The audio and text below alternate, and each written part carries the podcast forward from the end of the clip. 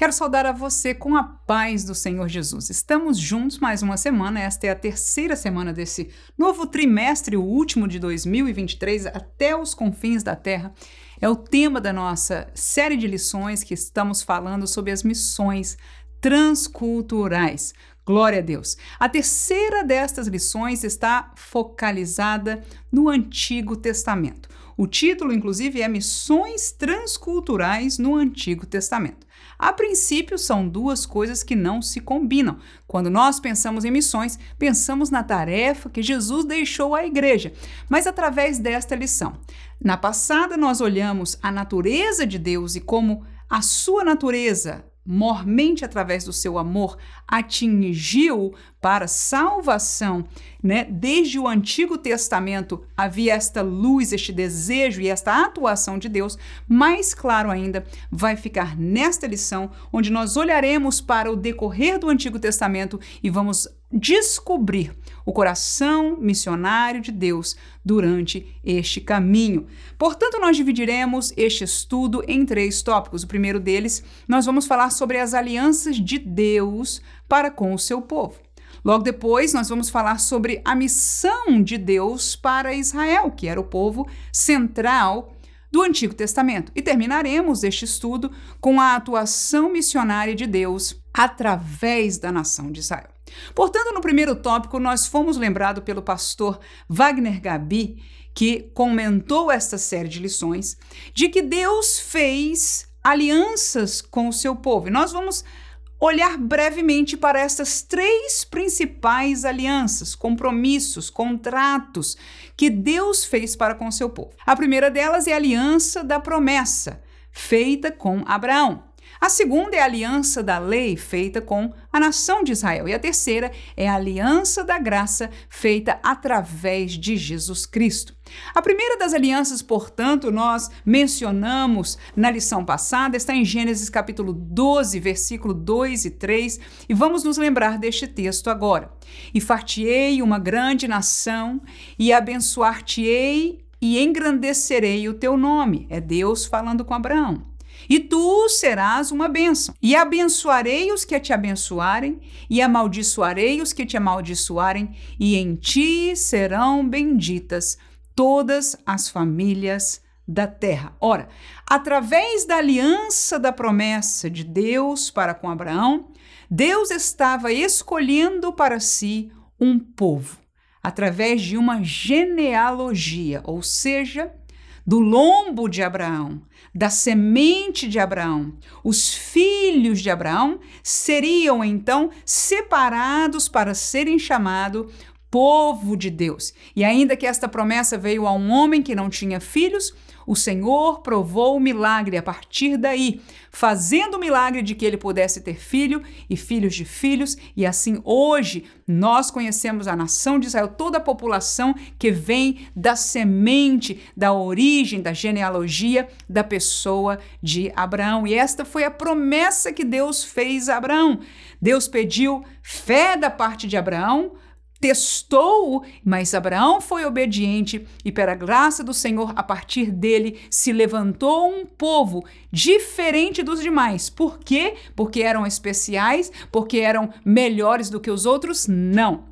Levantou-se um povo porque Deus os escolhera para um propósito, e estes foram chamados a descendência de Abraão. Gálatas 3, 8 e 9, ainda o texto bíblico diz: Ora, tendo a Escritura previsto que Deus havia de justificar pela fé os gentios, anunciou primeiro o evangelho a Abraão, dizendo: Todas as nações serão benditas em ti de sorte que os que são da fé são benditos com o crente Abraão.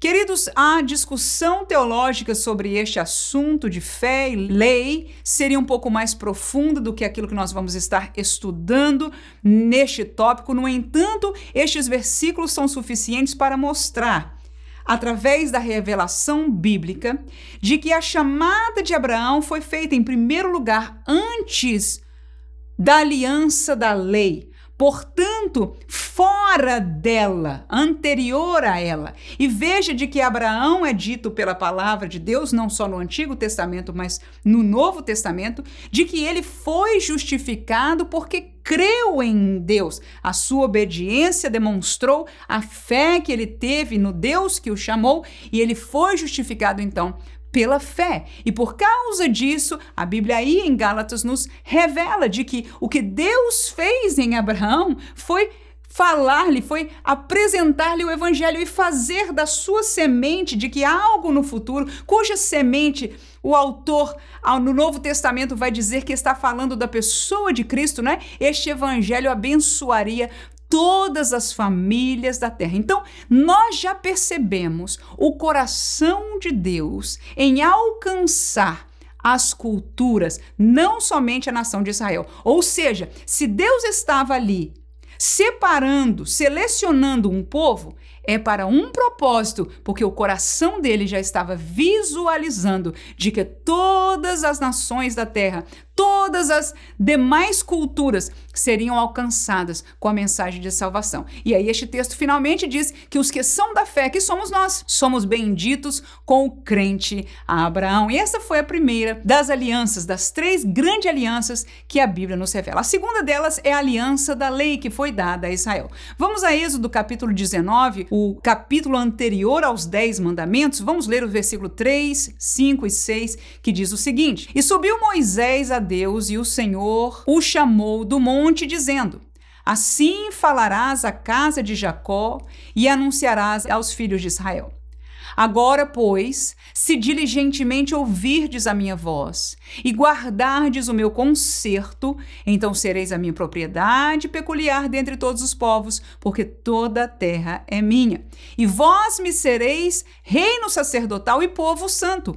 Estas são as palavras que falarás aos filhos de Israel. Portanto, Deus chamou a Moisés para lhe revelar algo que ele levaria ao povo. O que foi? No primeiro versículo que lemos está a palavra mais direta, um concerto, ou seja, um pacto, uma aliança, uma aliança de que há duas partes, a parte de que Deus dá e a parte de que o povo dá. Cada um dos lados tem os seus deveres e direitos, não é? Claro que Deus é Deus, mas de qualquer maneira, houve um acordo, houve uma aliança de Deus, que ele se comprometia a alguma graça, a algum favor em função de Israel, se Israel obedecesse o caminho que ele estava proposto. Então, esta aliança da lei foi dada através da boca de Moisés. Deus falou com Moisés e Moisés, segundo lemos aí, Deus disse: fala e leva isso à nação, ao povo de Israel.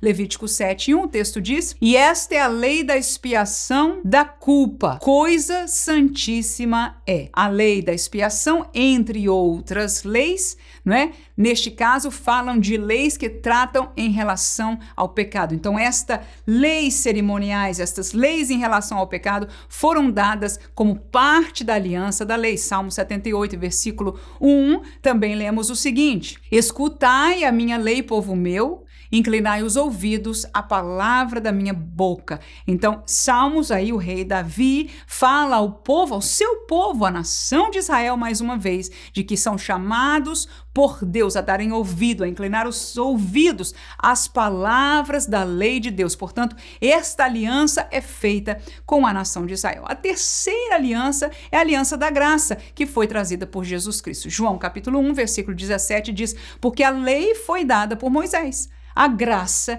e a verdade vieram por Jesus Cristo. Gálatas 4, 4 e 5, o texto diz: Mas vindo a plenitude dos tempos, Deus enviou seu filho, nascido de mulher, nascido sob a lei, para remir os que estavam debaixo da lei, a fim de recebermos a adoção de filhos. Repare, por favor, que quando Paulo está escrevendo isso, ele diz: no tempo certo, na plenitude dos tempos, quando o tempo perfeito de Deus chegou, Deus enviou a Jesus, nascido de mulher, nascido sob a lei. Ou seja, dentro ainda da aliança da lei, em termos de tempo, foi quando Jesus veio. Claro que nele se começou uma nova aliança, sem dúvida, vamos falar disso. Mas perceba que Paulo está dizendo isso.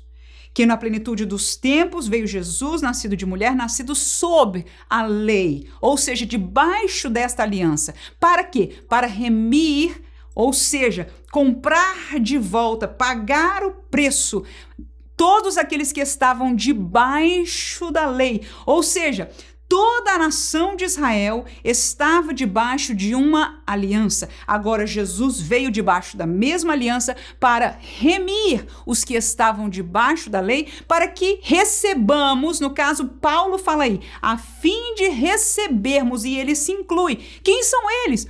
o povo israelita. Então, como nós conhecemos no texto de João, ele veio para o que era seu e os seus não receberam. Então, há neste princípio do Novo Testamento, há de ser mais certo nos evangelhos, esta transição de alianças, mas no tempo que Jesus veio, na sua infância, no seu ministério, ainda estava a tutoria desta aliança chamada lei. Jesus nasceu debaixo dela, mas ele vinha ser o remidor a fim de que estes para quem ele veio, no caso Paulo aí se inclui, recebemos a adoção de filhos. Claro que neste contexto do Novo Testamento foi aberta uma porta para que nós, gentios, também pudéssemos receber e entrar como esta aliança chamada a graça de Deus e em Jesus também sermos adotados como filho. E você veja que no contexto das cartas de Paulo, ele explica o que aconteceu, a barreira de separação entre estes povos judeus e gentios, no caso, gentios que vieram para Cristo, que são a igreja,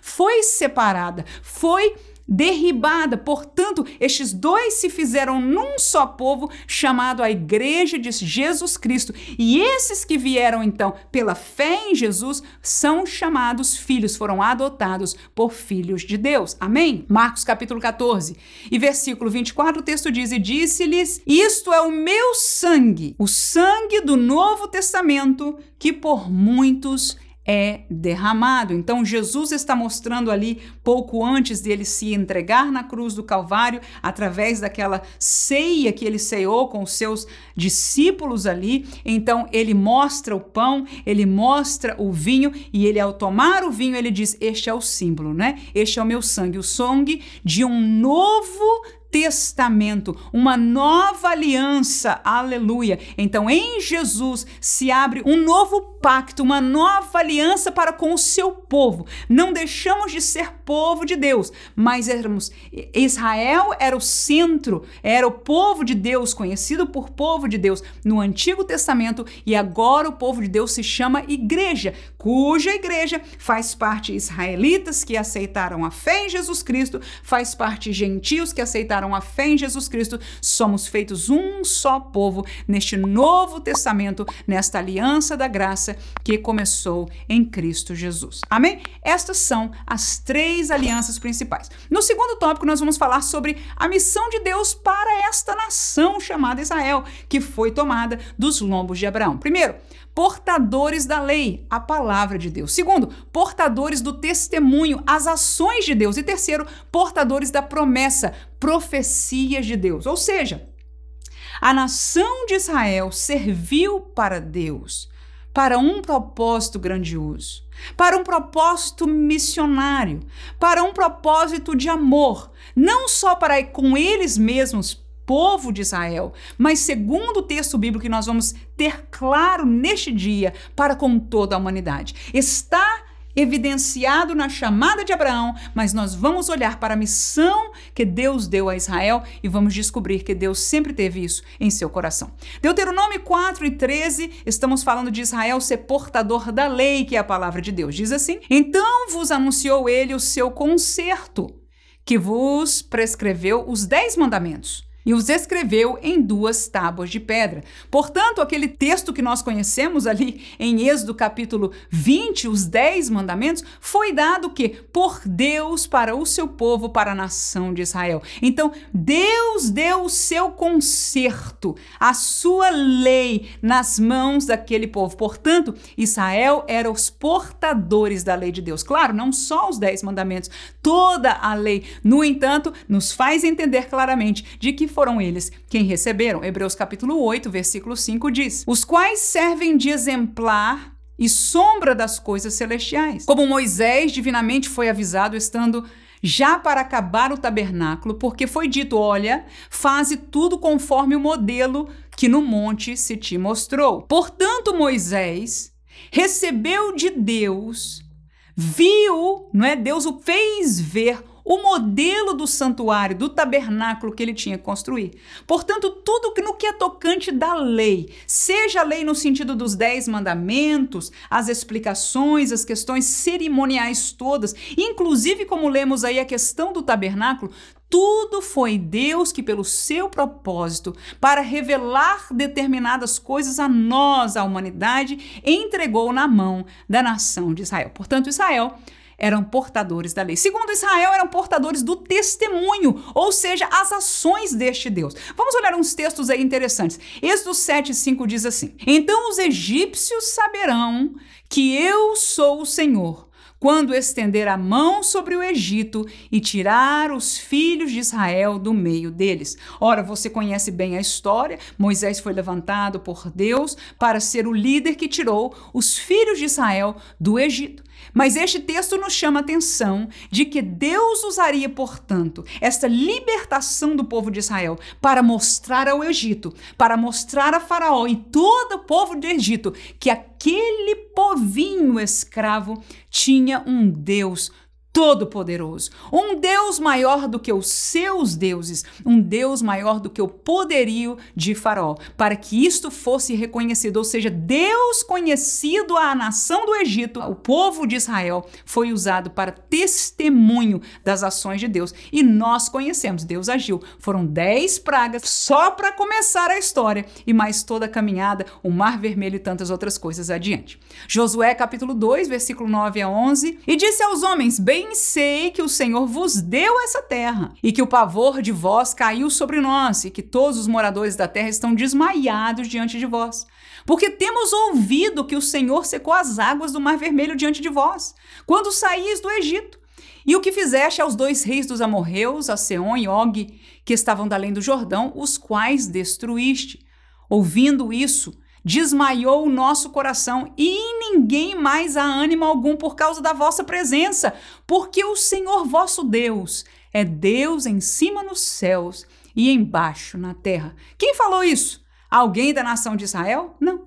Uma prostituta em Jericó.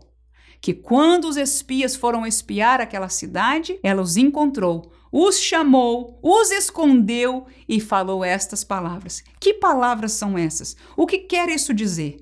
Que eles ouviram o que o Deus de Israel fez com os egípcios. O que o Deus de Israel fez para tirá-los da mão dos egípcios.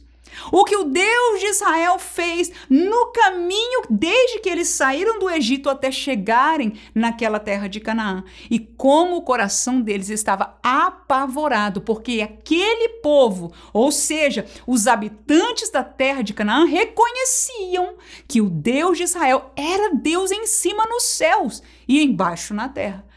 Então nós vemos que Israel era portador do testemunho de Deus, das ações de Deus, do poder de Deus. Então aquela nação quando andava e Deus obrava na vida deles através deles, em favor deles, as demais nações da terra tinham um testemunho de um Deus que era com certeza muito mais poderoso do que os seus próprios deuses, que não eram deuses. Amém. Termino com Jeremias 22, 7 a 9, que diz: Porque prepararei contra ti destruidores, cada um com as suas armas, e cortarão os teus cedros escolhidos e lançá-los-ão no fogo. E muitas nações passarão por esta cidade, e dirá cada um ao seu companheiro: Por que procedeu o Senhor assim com esta grande cidade? Então responderão, porque deixaram o conserto do Senhor seu Deus e se inclinaram diante dos deuses alheios e os serviram. Queridos, este texto é o contrário da bênção, pelo, pelo contrário. Jeremias foi um profeta que chamou a atenção do povo a voltar em si, à obediência do Senhor. Mas o povo da época fechou os seus corações e os seus ouvidos à voz de Deus por aquele profeta. E o texto profético aí diz que depois daqueles dias, quando aquela cidade ficasse completamente destruída, seria tal a desolação que as pessoas de outras nações passariam e se perguntariam: o que é que aconteceu aqui? Por que que se deixou acontecer isso? E a resposta ser-lhes dada de que este povo deixou o conserto, a aliança que eles tinham com o Deus deles e se inclinaram para outros deuses. E aquilo que eles estavam vendo era a punição do Deus de Israel. E na sua punição, na sua justiça, na sua ação de justiça para com o seu povo, estava testemunhando aquilo que Deus é. Quem entende pode dizer amém em nome de Jesus. Glória a Deus. Terceiro, eles eram portadores da promessa de Deus, as profecias que Deus deu para eles durante o tempo que eles estavam. Profecias para eles na época e outras para o futuro, não só para o Messias, mas coisas que ainda para os nossos dias não se cumpriram, como é o caso do tempo milenial que Ezequiel profetizou. Então nós encontramos tudo isso dado por Deus através da nação de Israel. Vamos aos dois textos aí. Isaías capítulo 42, versículos 5 a 7, diz assim: Assim diz Deus, o Senhor que criou os céus e estendeu e formou a terra e tudo quanto produz, que dá respiração ao povo que nela está e espírito aos que nela andam. Eu, o Senhor, te chamei em justiça e te tomarei pela mão e te guardarei e te darei por conserto do povo e para luz dos gentios, para abrir os olhos aos cegos, para tirar da prisão os presos e do cárcere os que jazem em trevas. Havia promessa de alguém que seria levantado para esta realidade libertadora. Nesta profecia, na época, o povo de Israel não reconhecia quem era, quem haveria de aparecer. Né? Pouco a pouco, eles conectaram com as demais profecias messiânicas e hoje nós reconhecemos que houve um que morreu, como diz aquele hino tão lindo, né? naquela cruz, glória a Jesus. E ele foi este usado para ser luz para os gentios, para abrir os olhos dos cegos físicos e espirituais, para tirar da prisão presos espirituais que estavam jazendo, como está o texto aí de Isaías, em trevas. Este foi Jesus, mas aí estava uma profecia do Antigo Testamento. Eles eram os portadores das profecias, era o povo de Israel. Você vai lembrar quando Jesus nasceu, que alguns magos ouviram isso, ouviram das profecias né? Que se tinha falado. Até Herodes, quando recebeu a eles no palácio, pediu para olharem os livros das profecias para saber se estava escrito que informação, onde estaria aquele menino. Portanto, aleluia! Toda a informação profética de Jesus está contida nos textos proféticos que Deus deu à nação de Israel. Eles foram portadores, que privilégio, glória a Jesus, de terem sido portadores das promessas de Deus. Isaías 53, essa tão linda que nós conhecemos tão bem este texto. Leamos alguns versículos aí a partir do versículo 6 que diz: Todos nós andamos desgarrados como ovelhas, cada um se desviava pelo seu caminho, mas o Senhor fez cair sobre ele a iniquidade de nós todos. Ele foi oprimido, mas não abriu a sua boca. Como um cordeiro foi levado ao matador e como ovelha muda perante os tosqueadores, ele não abriu a sua boca. Da opressão e do juízo foi tirado. Quem contará o tempo da sua vida? Portanto, foi cortado das terras dos viventes, e pela transgressão do meu povo foi ele atingido. E puseram a sua sepultura com os ímpios e com o rico na sua morte, porquanto nunca fez injustiça, nem houve engano na sua boca. Todavia, ao Senhor agradou moê-lo, fazendo-o enfermar. Quando a sua alma se puser por expiação do pecado, verá a sua posteridade, prolongará os dias e o bom prazer do Senhor prosperará na sua mão. O trabalho da sua alma ele verá e ficará satisfeito. Com conhecimento, meu servo justo justificará muitos, porque as iniquidades deles levará sobre si. Está aí o colorário profético sobre a vinda do Messias, sobre a vinda de Jesus Cristo, que veio para isso, para levar sobre si,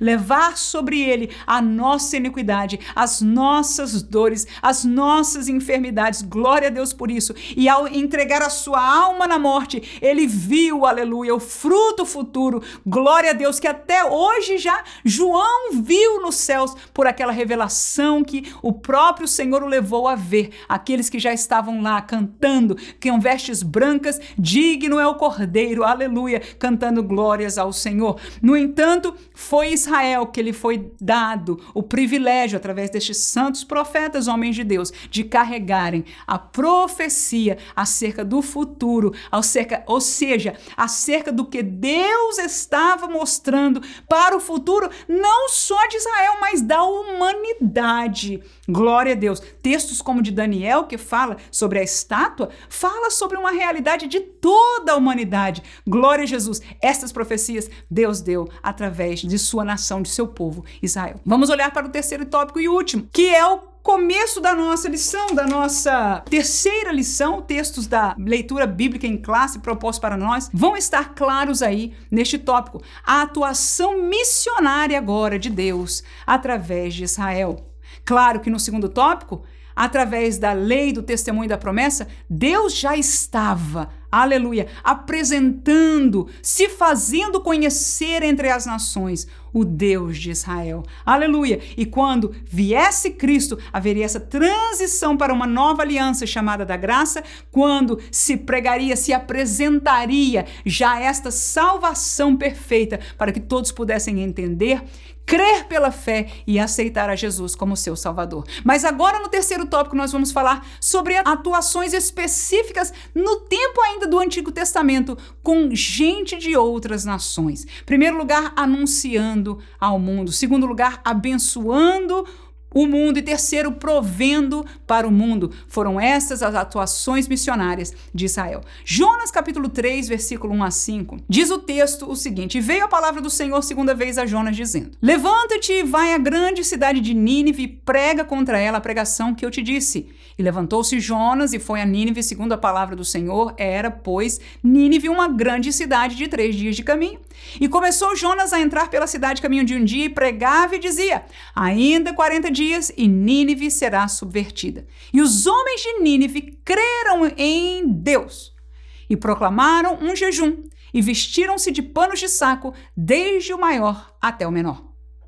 Então você veja de que Jonas foi chamado por Deus, o Deus de Israel, o Deus de Jonas. Jonas era da nação de Israel. Para sair de sua nação, para sair de onde ele estava e anunciar algo para uma nação pecadora, que tal era o pecado que Deus disse: Eu vou destruí-los. Mas antes de destruí-los, aleluia, eu vou enviar um profeta, alguém que vem em nome deste Deus que os ninivitas não conheciam, aleluia, mas era o Deus de Israel, Glória a Deus. Então, através de Israel, Deus estava anunciando a outras nações de que se eles não crescem neste Deus, né? Se eles não se arrependessem, não mudassem o seu caminho, Deus traria destruição. E foi esta a palavra simples que Jonas foi levado. Você conhece que da primeira vez ele pegou outro caminho, mas segundo o texto nós começamos a ler. Na segunda vez, Deus o chama para a mesma jornada e ele faz.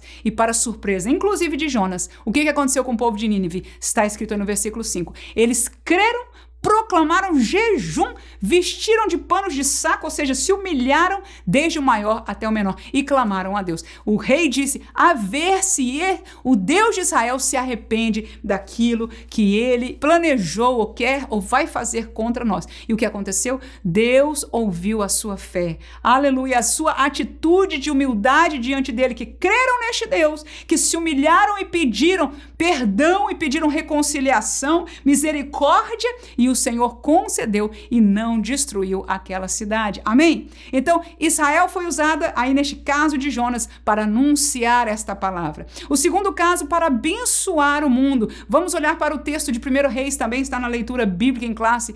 17, 20 a 24 diz assim: E clamou ao Senhor e disse: Ó Senhor meu Deus, também até a esta viúva, com quem eu moro, afligiste, matando-lhe seu filho. Então se mediu sobre o menino três vezes, e clamou ao Senhor e disse: Ó Senhor meu Deus, rogo-te que torne a alma deste menino a entrar nele.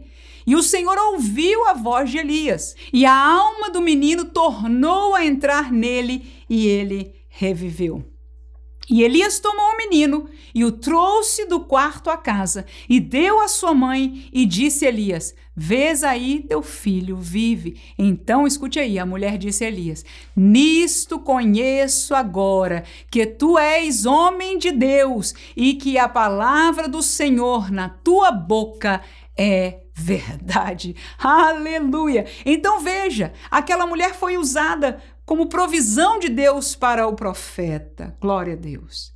Mas por que razão a princípio não se entenderia? Deus permitiu o filho dela falecer. E naquele momento entra um representante de Israel, entra o profeta, o homem de Deus, aleluia, aquele que representava o Deus de Israel. E aquela mulher, inclusive, tinha abençoado a ele. Entra este homem na presença de Deus e diz: Senhor, nós precisamos é ser bênção para esta mulher. Por que tu fizeste isso? Glória a Deus. E aí Elias toma aquela causa diante de Deus, coloca aquele menino, se coloca sobre ele, clama ao Senhor e o Senhor concede a oração de Elias, devolve aquele menino vivo nas mãos de sua mãe. E qual foi o ganho de tudo isso? Que aquela mulher reconhece com estas palavras. Aleluia! O reconhecimento não foi para Elias, mas foi para o Deus de Elias. Aleluia! Ela disse: Você é homem de Deus e a palavra do Senhor teu Deus na tua boca.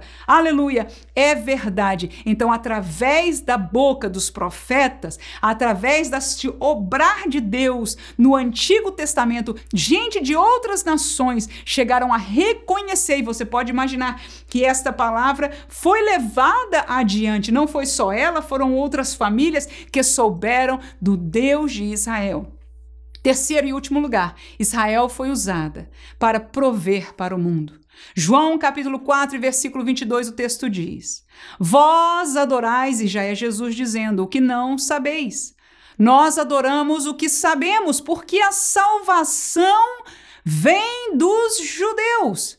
Esta palavra, repito, foi Jesus quem falou, porque o texto em João, no primeiro capítulo, diz: Ele veio para o que era seu. Jesus era o cumprimento da profecia messiânica para a nação de Israel. Havia ali em meio àquelas profecias uma palavra, algumas palavras de que este Messias seria luz para os gentios. Nós já reconhecemos estas palavras, aleluia. Mas em primeiro lugar, primariamente, ele veio para o que era seu. Então ele disse, Jesus, aquela mulher samaritana: vocês adoram o que vocês não sabem, porque a salvação vem dos judeus. Nós sabemos, aleluia, o que adoramos, a quem adoramos. Então, nesta palavra, você veja de que os judeus foram portadores, foram provedores, num certo sentido, o Messias. Por quê? Porque o Messias veio desta raiz, aleluia, de Abraão, de Davi, aleluia, até chegar a pessoa de Jesus. Romanos capítulo 11 é o último texto que vamos falar dele, versículo 11 e 12 diz: Digo, pois, porventura tropeçaram é, perguntando sobre Israel, para que caíssem. Paulo responde: de modo nenhum. Mas pela sua queda veio a salvação aos gentios, para os incitar à emulação. E se a sua queda, ou seja, a queda de Israel, é a riqueza do mundo, e a sua diminuição, a riqueza dos gentios, quanto mais a sua plenitude. Duas grandes lições neste texto. Primeiro é o reconhecimento de que Israel caiu, de que Israel negou, não recebeu como nação o seu Messias. Alguns israelitas, alguns vários, creram e tornaram-se igreja, tornaram-se discípulos de Jesus, receberam ao Messias. Mas como nação, Israel caiu. Mas nós vemos aí que a queda de Israel serviu para que o mundo, demais nações, o povo gentílico, pudesse receber a graça de Deus. Então, o texto termina dizendo: se a queda deles, a diminuição deles foi de bênção, foi de provisão para os gentios, aí vem a última palavra, muito interessante e de aprendizado para nós neste texto. Quanto mais a sua plenitude. Significa que a plenitude da obra de Deus para com a nação de Israel ainda não se revelou, ainda não foi mostrada. Revelada a nível de profecia foi. Ezequiel capítulo 38, entre outros textos, nós vemos de que no futuro o filho do homem voltará, resgatará o remanescente de Israel e será rei em Jerusalém, aleluia, do seu povo, numa aliança completamente diferente daquilo que nós reconhecemos. Isso com certeza é assunto para uma outra lição. Mas reconhecemos que o trabalho, a obra de Deus com Israel não terminou. Estamos em um tempo de que eles estão caídos, eles estão diminuídos, eles estão apartados, aleluia. E este tempo se abriu de graça, da graça para o mundo gentílico que tem a cada dia entrado pessoas, aleluia, no caminho da salvação pela fé em Jesus Cristo. Mas este tempo haverá de terminar. Um dia a trombeta tocará e Jesus mesmo diz, semelhante ao que aconteceu no tempo de Noé,